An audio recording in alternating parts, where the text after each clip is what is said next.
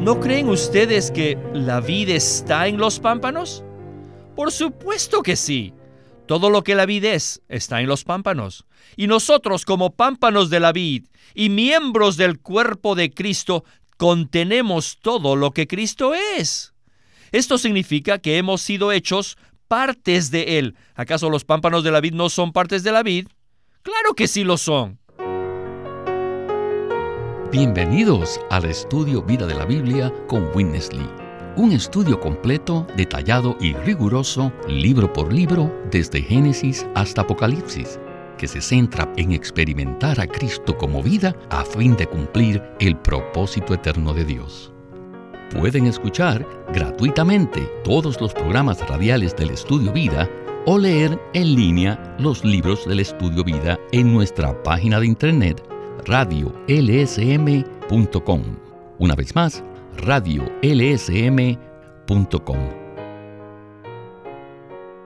Efesios contiene palabras sublimes y algunos de los pasajes más elevados de toda la Biblia.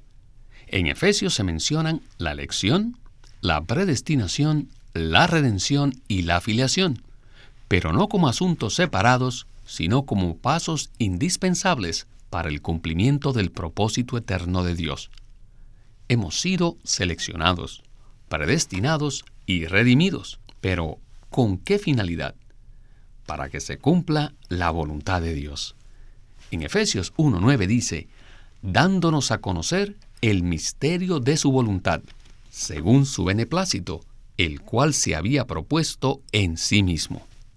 Sin embargo, ¿cuál es la voluntad de Dios? Cuál es su propósito y plan.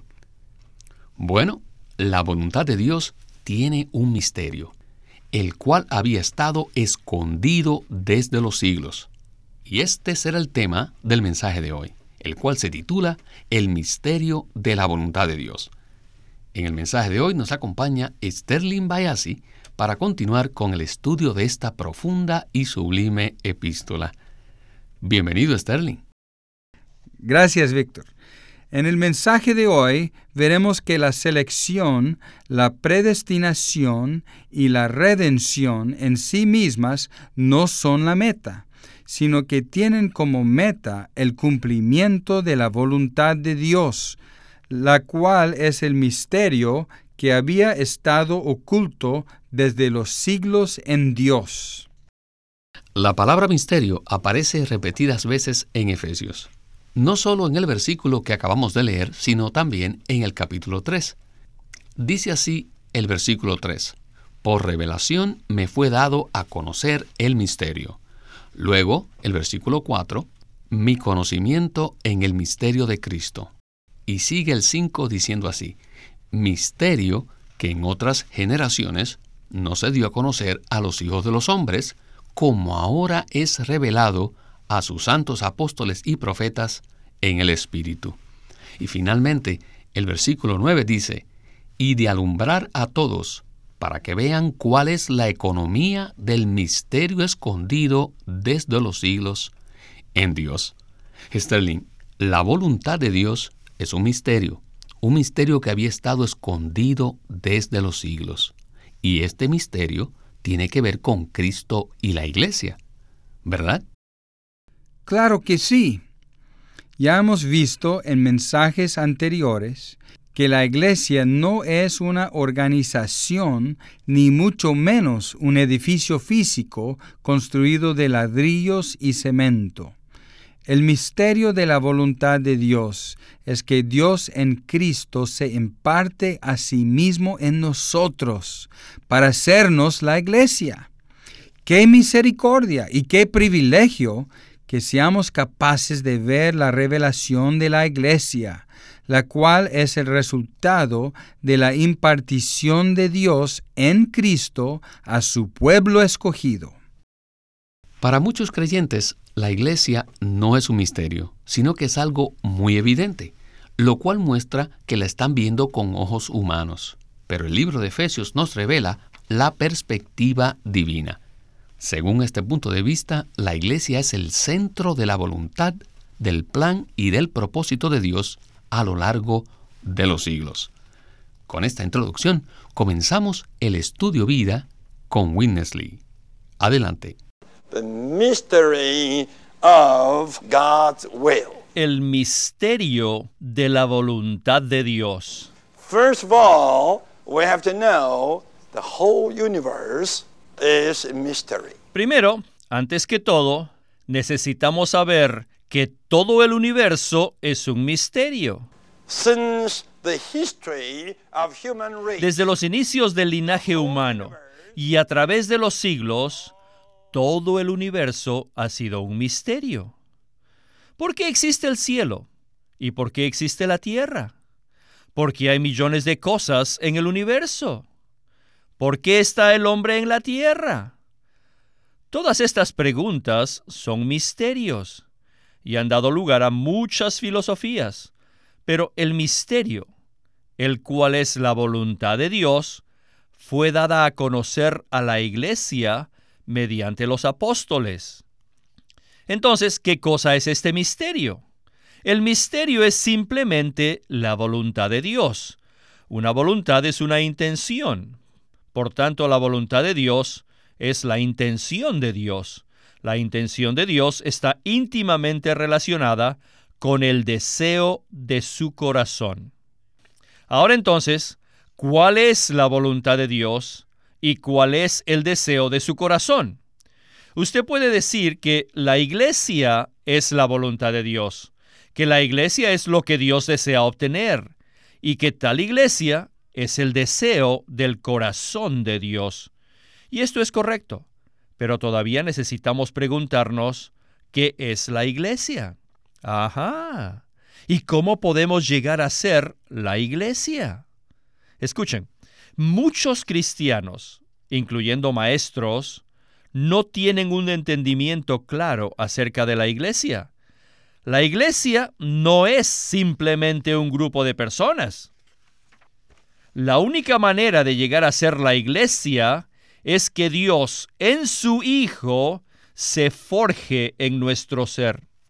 Muchos maestros cristianos no ven el asunto crucial y vital que Dios en su Hijo se forja en aquellos que Él ha elegido y redimido. Ni la elección ni la redención son la meta. Ellos son simplemente pasos, son los procedimientos que nos conducen a la meta. La meta de Dios es forjar al Dios triuno dentro de nuestro ser.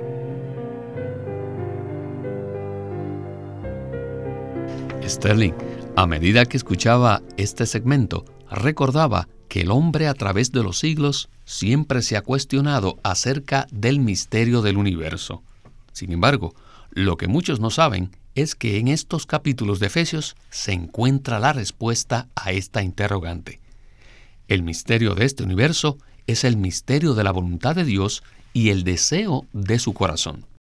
Por lo tanto, ¿podría usted decirnos cuál es el misterio de la voluntad de Dios y el deseo de su corazón?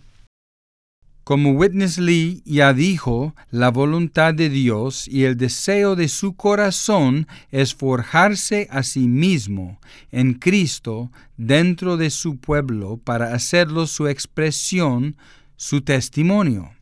Aprecio mucho que hemos sido escogidos y redimidos, pero esa no es la meta de Dios. Hemos sido escogidos y redimidos para que podamos ser llenos y saturados de Dios en Cristo, a fin de llegar a ser su agrandamiento. En Juan 3:30, Juan el Bautista dice que es necesario que el Señor Jesús crezca.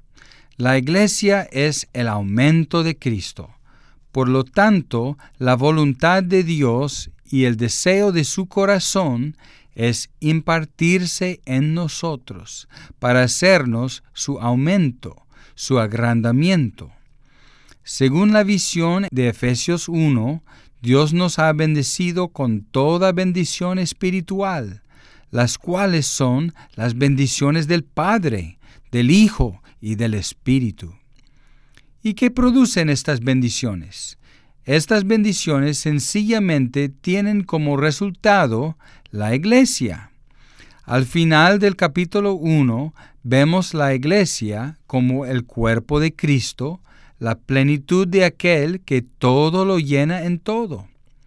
Para que la iglesia sea producida, es necesario que Dios en Cristo se forje en nosotros. Espero que todos oremos, oh Señor Jesús, fórjate más en mí. Amén. Sterling, una cosa es reconocer que hay un elemento misterioso en el universo, el cual tiene que ver con la voluntad de Dios, y otra cosa muy distinta es saber que la voluntad de Dios es que Dios en Cristo desea forjarse a sí mismo en su pueblo escogido para producir la iglesia. Cuando yo escuché esto por primera vez, me pareció bastante misterioso. Pero a medida que tenemos comunión unos con otros al leer la Biblia, las cosas empiezan a aclararse. En el próximo segmento veremos un cuadro que nos ayudará mucho a aclarar esta visión. Este cuadro está en Juan capítulo 15. Y este capítulo nos habla acerca de la vid. El versículo 5 dice, Yo soy la vid, vosotros los pámpanos. El cuadro de la vid y los pámpanos nos será de mucha ayuda al considerar el misterio de la voluntad de Dios. Continuemos el estudio vida con Witness Lee. What is the mystery of the whole universe? ¿Cuál es el misterio de todo el universo? The mystery is that God is working himself into his chosen ones. El misterio es que Dios se está forjando a sí mismo dentro de sus escogidos.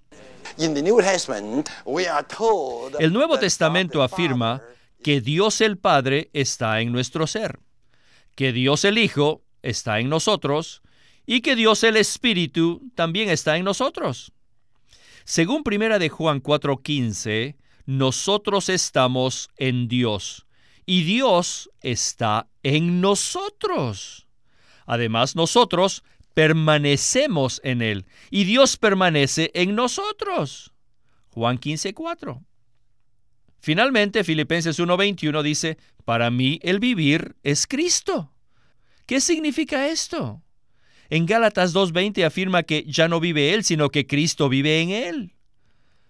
Todos estos versículos muestran que Dios, en el Hijo, se está forjando en nosotros. En Juan 15:5 el Señor Jesús dijo, Yo soy la vid, vosotros los pámpanos. ¿No creen ustedes que la vid está en los pámpanos? Por supuesto que sí. Todo lo que la vid es está en los pámpanos. Y nosotros como pámpanos de la vid y miembros del cuerpo de Cristo contenemos todo lo que Cristo es. Esto significa que hemos sido hechos partes de Él. ¿Acaso los pámpanos de la vid no son partes de la vid? Claro que sí lo son. Por tanto, debemos atrevernos a declarar, yo soy parte de Cristo. Puesto que los creyentes son partes de Cristo, Pablo pudo afirmar que para él el vivir era Cristo. ¿Cuál es el misterio del universo? El misterio del universo es la iglesia. ¿Y qué es la iglesia? La iglesia es un grupo de personas en quienes Dios se ha forjado. ¡Qué salvación! ¿Qué liberación podríamos tener si pudiéramos ver esto? Muchos han venido a mí entristecidos por la condición de su iglesia local y me han dicho que ya no pueden tolerarla. Pero aunque sintamos que ya no podemos seguir adelante, tenemos que sobrellevarla. Todavía estamos en el proceso de ser cocinados en el horno de la vida de iglesia. La vida de iglesia hoy es un horno donde estamos siendo cocinados, entre comillas. No se desanimen por la situación actual y no vean la iglesia solo desde el punto de vista de los problemas. Todos los que estamos en la iglesia tenemos una porción de Cristo, pues Él se ha forjado en nosotros. Sterling, hay muchos cuadros en la Biblia que nos ayudan a comprender el aspecto del deseo del corazón de Dios. Y este consiste en forjarse a sí mismo dentro de sus escogidos. Ahora, Regresando al contexto de la vid y los pámpanos, Witness Lee dijo que nosotros como pámpanos somos los miembros del cuerpo de Cristo. Si no logramos ver esto, perderemos de vista este aspecto, el cual es muy intrínseco y orgánico. ¿Verdad? Ciertamente, ser miembros de Cristo significa que Cristo mismo ha sido forjado dentro de nosotros, para hacernos igual a Él en vida y naturaleza. En Filipenses capítulo 1, Pablo dijo, Para mí el vivir es Cristo. Cristo era la vida de Pablo, porque Cristo había sido forjado dentro de él.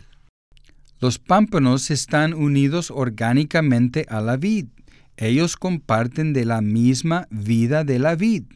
Por tanto, todo lo que la vid es está en los pámpanos.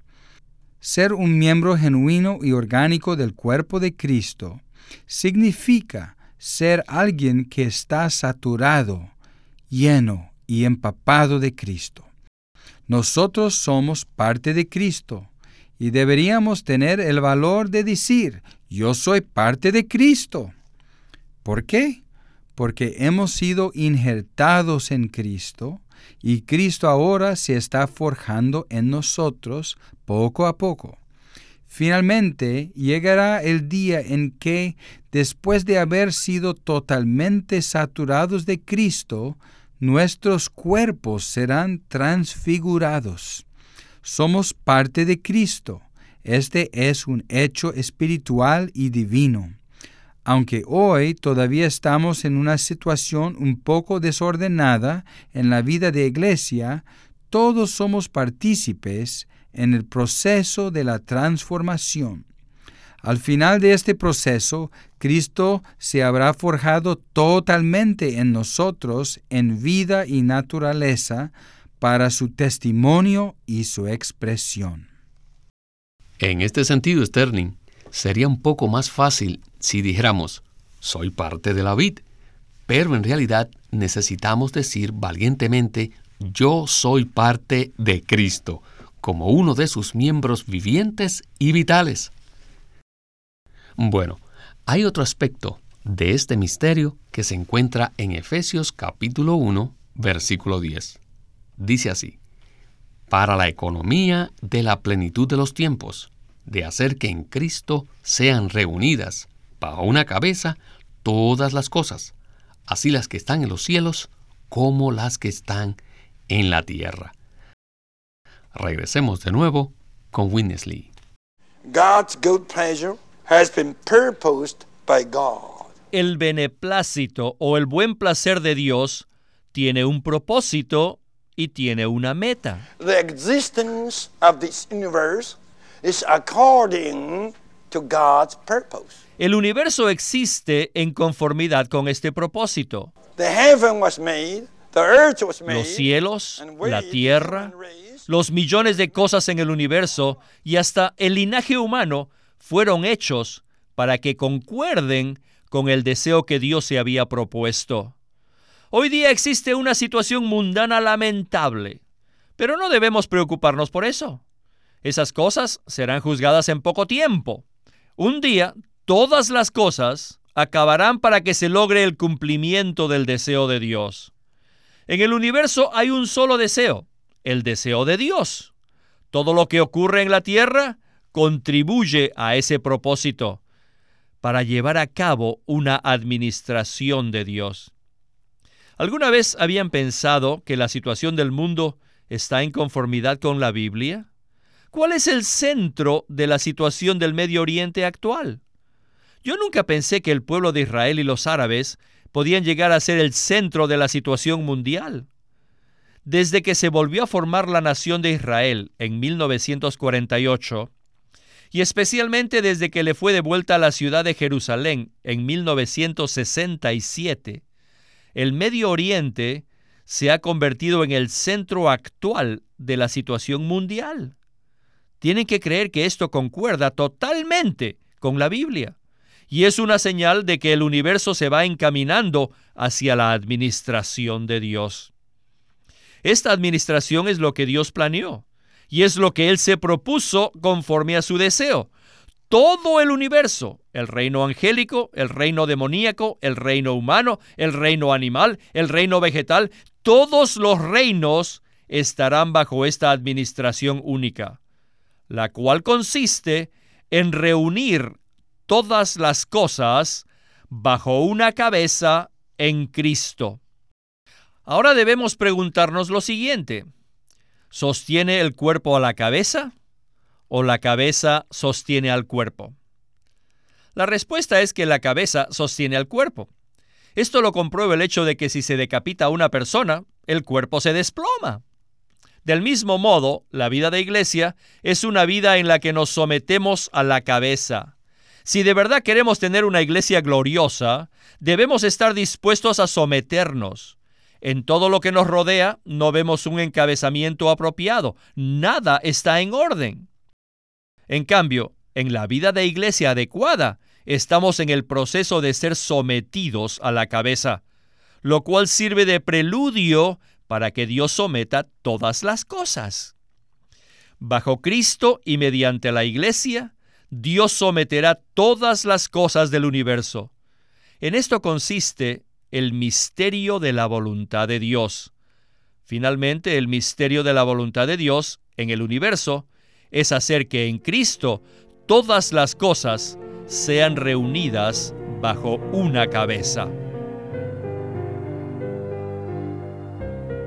Sterling, es muy interesante saber que este mensaje fue dado por Witness Lee en 1978 y al escucharlo tantos años después, nos damos cuenta de que el centro de la situación mundial todavía es el Medio Oriente.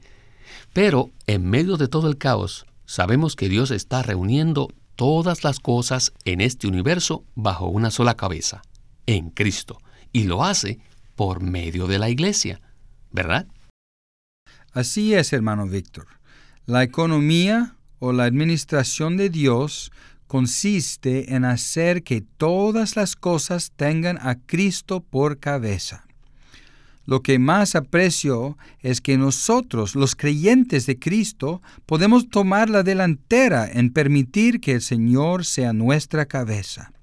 Finalmente, el Señor encabezará toda la situación del Medio Oriente y establecerá su autoridad en el mundo y en el universo.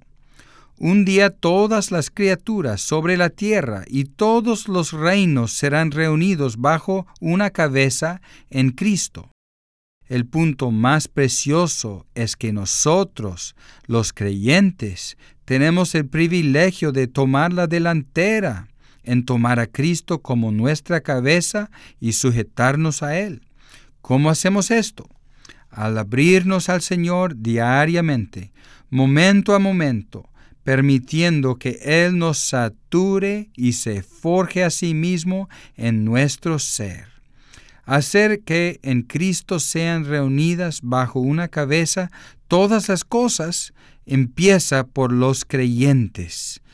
Una vez que los creyentes toman la delantera para sujetarse a Cristo como cabeza, todas las demás cosas serán puestas en orden. En este momento el universo es un caos. Muchas personas pelean por ser la cabeza. Pero ¿para ser cabeza de qué? Cabeza del caos. Pero el día se acerca en que todo se sujetará a Cristo y Él será la máxima autoridad.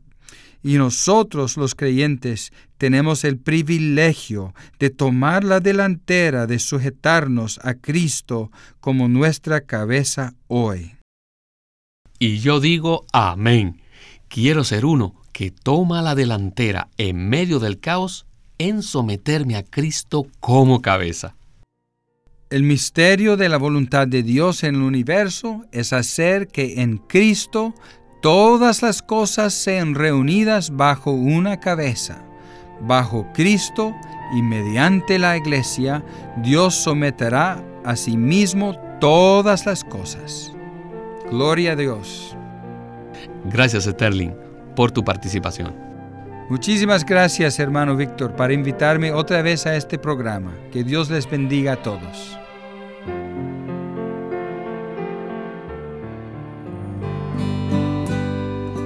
Queremos presentarles el libro Cómo estudiar la Biblia por Watchman Nee.